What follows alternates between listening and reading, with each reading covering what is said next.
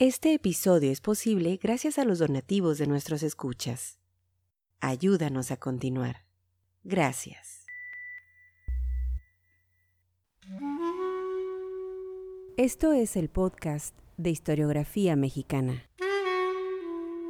Un espacio para la lectura en voz alta, para los libros de historia de México. Conduce Pedro César Beas.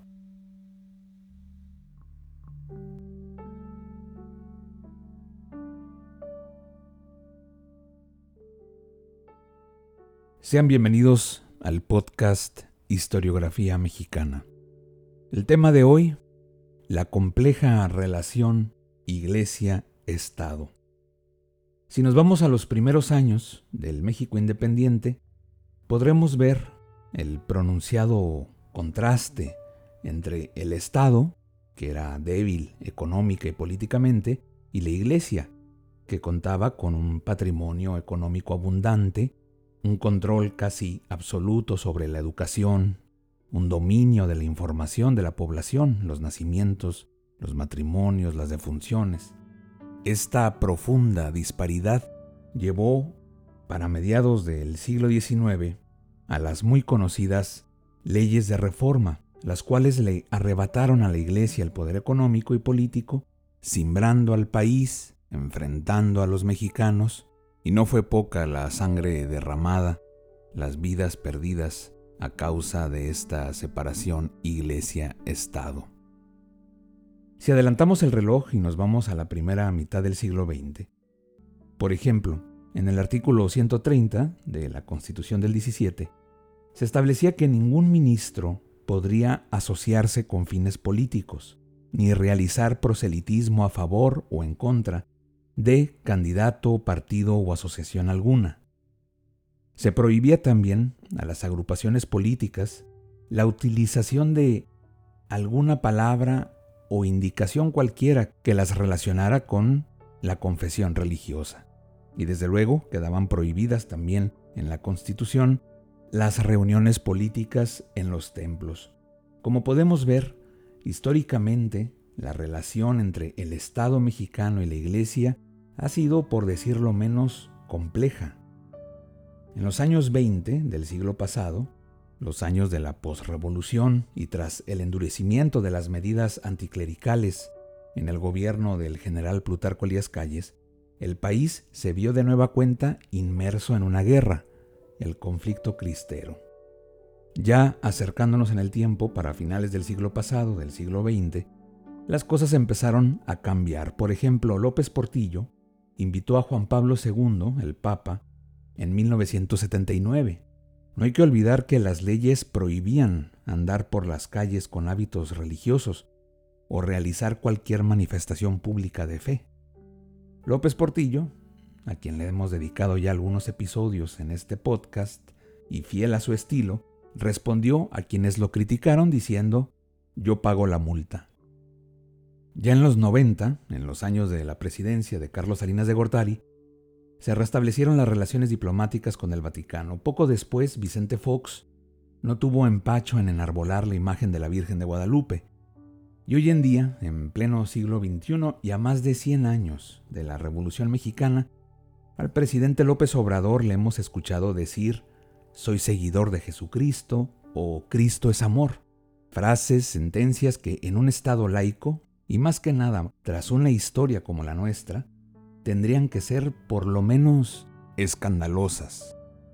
En este episodio del podcast Historiografía Mexicana, la lectura en voz alta será a un texto del historiador y periodista José C. Valadez, en el que recuerda el revuelo causado por una declaración del presidente Ávila Camacho.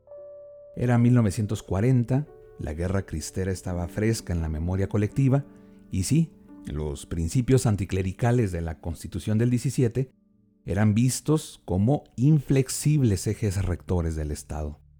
Era impensable, pues, en esos tiempos, que un presidente de la República, un revolucionario, manifestara públicamente su fe. Sean bienvenidos al podcast Historiografía Mexicana. Ávila Camacho, Soy Creyente, por José C.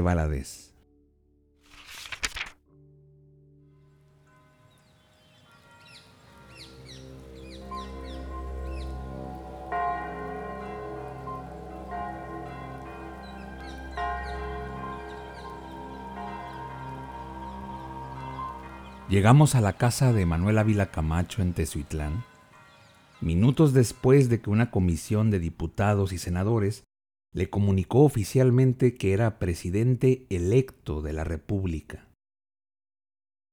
Ávila Camacho, afable, nos invitó a su mesa, pero declinamos la invitación, tanto por saber que a la comida solo le acompañaban sus familiares, cuanto por el deseo que yo tenía de conocer la ciudad antes de hablar con el designado. Varias horas tomamos el recorrido por Teciutlán, hablando con sus ilustrados habitantes. Estos me llenaron de noticias sobre la vida de Ávila Camacho. Apacible y discreta, pero con aire de viejo señorío, es la ciudad. Sin la prisa que nosotros llevábamos, qué de interesantes observaciones se pueden hacer en esa pequeña madriguera de criollos que es Teciutlán, y cuyos aledaños, en los que reinan la pobreza y la miseria, ofrecen un serio contraste con la ciudad. Regresamos a la casa de Ávila Camacho, quien nos esperaba amable y comunicativo. Sin ser excepcional, nada de vulgar encontré en el presidente electo. Descubríase, desde luego, la falta de experiencia política que ocultaba hábilmente con la suavidad de su fácil conversación. Aunque opaco en frases, tenía instantes de lucimiento. Daba la idea del individuo que, solo por indolencia, no ha abierto las páginas del libro universal. Su caracterología era notariamente la de quien no queriendo hacer el mal a nadie, en el balance de su vida, hace más males que bienes. Su amaneramiento afectivo indicaba que no correspondía a los hombres que se entregaban a la nobleza de la amistad, sino al interés de la amistad. Fui para Ávila Camacho fiscal terrible. Sin embargo, me conmovió el esfuerzo de naturalidad que daba sus respuestas. Cuando le pregunté cuál era su religión, de una manera categórica contestó que la católica, apostólica y romana. Lo dijo con entereza. Ningún otro presidente de México, desde hacía años, tuvo tamaño atrevimiento. Nada me atrae más de un hombre que cuando pronuncia la verdad, aunque ésta sea contraria a mi pensar. Con esa declaración lo comprendí al instante. Ávila Camacho conquistaría una parte de los mexicanos cuya inclinación hacia Almazán tenía todos los visos de ser decisiva. Ninguna maldad encerró mi pregunta. El diputado Alejandro Carrillo se equivocó, cuando en la tribuna de la Cámara dijo que yo había obrado dolosamente. Yo quise conocer los sentimientos y los pensamientos de Ávila Camacho. ¿Era posible dejar de interrogarlo sobre sus creencias religiosas cuando, existiesen o no, forman en la vida del individuo? No obstante que la conversación fue en todas sus partes en presencia de Morales y Díaz, al despedirme de Ávila Camacho, agradado pero también hondamente preocupado, le pregunté si podía hacer públicas, por la elevada importancia que tenían sus palabras, a lo que me contestó autorizándome para que las usara conforme a mis deseos.